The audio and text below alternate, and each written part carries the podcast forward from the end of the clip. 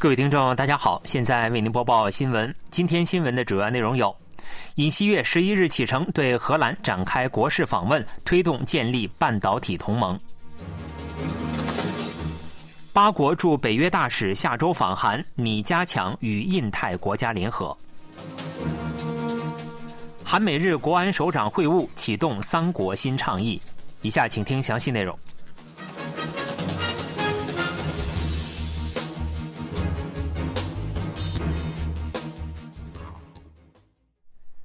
尹锡悦总统十一日启程，对荷兰展开为期五天的国事访问。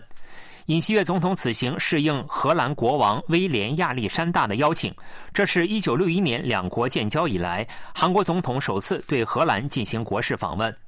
总统室表示，尹锡悦总统将在访问期间致力于加强两国在半导体领域的合作。尹锡悦总统将于十二日与亚历山大国王一同访问全球唯一一家极紫外光刻机生产商阿斯麦的总部，并参观生产设施，讨论两国在半导体领域的合作方案。三星电子会长李在镕、SQ 会长崔泰元将随同出访，两家企业均为阿斯麦的客户。总统室表示，尹锡悦总统将成为首位参观阿斯麦生产设施捷径式的外国首脑。总统室发言人金守敬在十日的例行记者会上表示，尹锡悦总统将与荷兰方面就新建两国间半导体对话机制、签署谅解备忘录、挖掘共同项目等展开磋商，推动建立半导体同盟。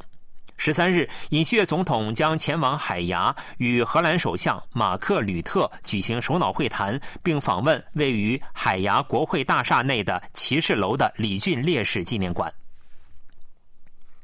八国驻北约大使将于下周访问首尔。北约正加强对俄罗斯和中国的遏制。有分析指出，此行或旨在加强与印太地区的联合。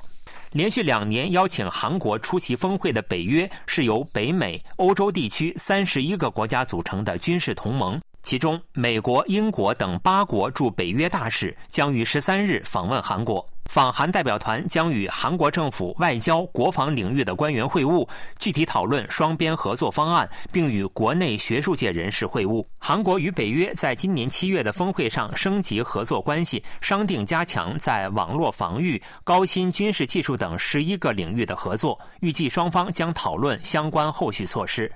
分析指出，北约此次访韩旨在加强与印太地区国家的联合。乌克兰战争爆发后，北约加强团结，去年分别将俄罗斯、中国定性为直接性威胁和对北约的挑战。与此同时，北约持续加强与韩国、日本、澳大利亚、新西兰、印太四国的联合，提高对中国、俄罗斯的遏制水平。北约秘书长斯托尔滕贝格今年七月曾表示，北约将与印太四国展开更为紧密的合作，守护基于规范的国际秩序。不过，北约内部对扩大在亚洲地区的影响力尚存不同意见，且此行有可能对中国构成不必要的刺激，大部分行程将不对外公开。韩国、美国、日本三国国安首长九日在首尔会晤，三方商定进一步加强对北政策合作。三国首长在会晤中强调，北韩正对国际和平与安全构成威胁，三国有必要展开配合与合作。国家安保室长赵泰庸表示，三方重申了北韩无核化义务和不得展开军事合作的义务，三国将加强合作，推动国际社会严格履行上述义务。三方商定有条不紊地执行北韩导弹情报实时共享、制定三边演习计划等现有协议内容，并加强应对已成为北韩核岛开发资金来源的非法网络活动。美国总统国家安全事务助理沙利文表示，三国启动了新的三边倡议，以应对网络犯罪、加密货币洗钱、鲁莽的太空及导弹试验等北韩所引发的威胁。三国首长还讨论了乌克兰、中东等国际局势。三方认为，假新闻等源自海外的情报工作有可能对包括选举在内的民主主义根基构成威胁，并就共同应对达成一致。另外，韩美两国国安首长主持了韩美下一代核心与新兴技术对话首次会议。该机制于今年四月尹锡悦总统访美期间建立。两国就半导体、人工智能、量子科学等六大战略技术领域的全面合作方案进行了讨论，并商定推进于明年初建立包括印度在内的非正式对话。十二月临时国会会期从本月十一日起开始，预计朝野将继续围绕已超过法定处理期限的明年预算案、双特检法、国政调查、尹锡悦政府第二期内阁人事听证会等激烈对峙。第二十一届国会的最后一次定期国会会期于本月九日结束，临时国会将于本月十一日至下月九日举行，朝野将于本月二十日、二十八日各召开一次全体会议。分别处理明年预算案和各项法案。明年政府预算案已超过法定处理期限，为此朝野启动了“二加二”磋商机制展开谈判，但仍未能缩小立场分歧。共同民主党表示，若不能在二十日全体会议前达成协议，将单独通过对政府方案作出削减的该党修改方案。共同民主党正在推进的双特检法和三大国政调查也是争议的焦点。金建熙女士股价操纵特检法和大庄洞五十亿俱乐部特检法已被指定为快速通道处理法案，将自动提呈至二十八日的全体会议。共同民主党可凭借自身议席优势予以通过。共同民主党还计划通过针对首尔阳平高速公路特殊待遇疑云、海军陆战队蔡某上兵殉职事件、武松地下车道事故的国政调查计划案，预计朝野将展开激烈对峙。另外，朝野预计将围绕尹锡悦政府第二期内阁六名长官候选人放送通信委员会委员长候选人的人事听证会展开唇枪舌战。韩国陆军十日表示，韩军从本月五日起，在位于江原道临提郡的陆军科学作战训练中心进行韩美联合军演。此次军演将进行至本月十五日。第七师团连胜旅、美军史崔克旅的一支大队、专业对抗部队连队等约四千二百名官兵参演。演习旨在加强韩美联合旅团战斗部队的联合作战执行能力，并通过检验互操作性与专业对抗部队连队的双方自主机动交战，来提高战时临时任务执行能力。尤其值得关注的是，此次演习将组建 Army Tiger 模块化部队，对战斗系统进行检验。Army Tiger 在各作战平台采用人工智能等第四次工业革命新技术，是可将作战人员生存概率和战斗效率提升至最高的未来型作战系统，被称为是陆军的未来。陆军参谋总长朴安珠在视察演习现场时指出，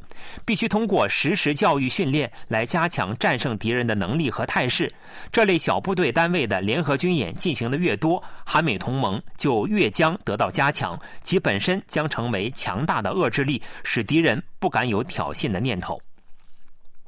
韩国国防部决定改善士兵，尤其是低级别干部的较低待遇。目前士兵收入低于最低薪资标准。少尉、下士等低级别干部今后的年收入将上调至最高五千万韩元。在停战线最前方的监视哨所和舰艇上，军人们实际上二十四小时全天候工作。国防部计划将在这类安全部队工作的低级别干部的年收入上调至最高五千万韩元。国防部宣布，考虑到军人特殊的工作环境，将到二零二七年推进福利改善计划，把军人待遇调整至符合实际情况的水平。以在最前方部队或作战部队执行防空任务的低级别干部为例，下士的年收入将上调至最高四千九百万韩元，少尉将上调至最高五千万韩元。国防部还计划上调低于普通公务员的基层干部的奖金等级，并向飞行员、网络专业人才等发放与其他公共机构相同水平的专业资格津贴。另外，目前低级别干部的宿舍为两人一室，到二零二七年将改善为一人一室。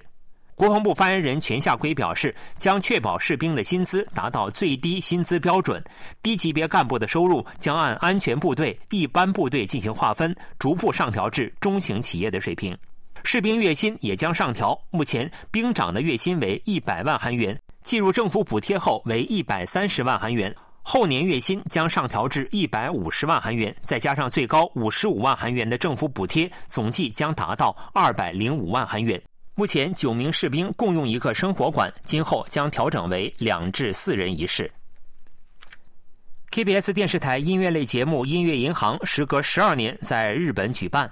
日本各地数万名粉丝来到现场，令人切实感受到 K-pop 的热度。粉丝们的欢呼声响彻整个演唱会场，他们跟随着音乐节拍挥舞荧光棒，为偶像的舞台沉醉不已。为了一睹 K-pop 演唱会的现场，粉丝们从日本各地赶来，三万余张门票很快就全部售罄。一名粉丝说：“我会用韩语跟唱，我爱 Stray Kids。用韩语跟唱也已经是很常见的景象。每当一个组合上台，日本粉丝都会高声呼喊，表现出对韩国文化和 K-pop 的热爱。在国内外收获巨大人气的二十个 K-pop 组合参加了此次音乐银行。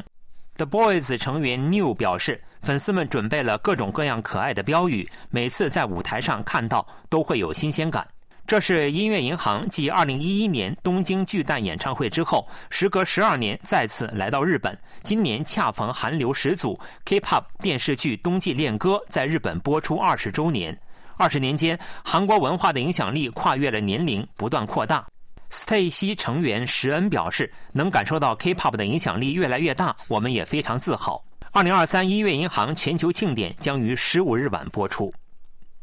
此前受新冠疫情沉重打击的旅游产业呈现出逐步复苏的趋势，政府趁势出台政策，提出争取实现接待外国游客两千万人次的目标。不过，有意见指出，比起扩大数字，当务之急是开发高附加值的旅游产品。新冠疫情爆发后，外国游客人数出现骤减，政府将旅游业和半导体、汽车业等一同指定为五大出口产业，出台扶持政策。政策的核心内容为加大力度吸引游客，扩大团体电子签证手续费免收对象范围，提高购物后退税额度。另外，政府还将在未来十年间向光州、釜山等南部地区投资三万亿韩元，打造广域旅游带，并举办 K-pop、美容、时尚等大型活动。通过上述对策，政府计划于明年实现接待外国游客两千万人次的目标。国务总理韩德洙表示，政策的关键在于增进旅游便利性，使更多游客常来韩国停留更长时间，并改革地方旅游和旅游产业。不过，不少反对意见指出，仅靠提升外国游客人数会招来不少问题。在外国游客较多的首尔北村，到处张贴着“保持安静，请不要乱扔垃圾”的警告语。有居民表示，游客会随便敲门，甚至还打开煤气罐看。诸如此类因游客过多而导致的过度旅游现象，还出现在泉州韩屋村和济州岛等地。部分海外国家为防止这种现象的发生，设立了旅游税制度。政府表示，两千万人次只是一个目标，将与存在过度旅游现象的地方自治团体商讨对策，并开发医疗等高附加值旅游产品。新闻播送完了，是由于海峰为您播报的，感谢各位收听。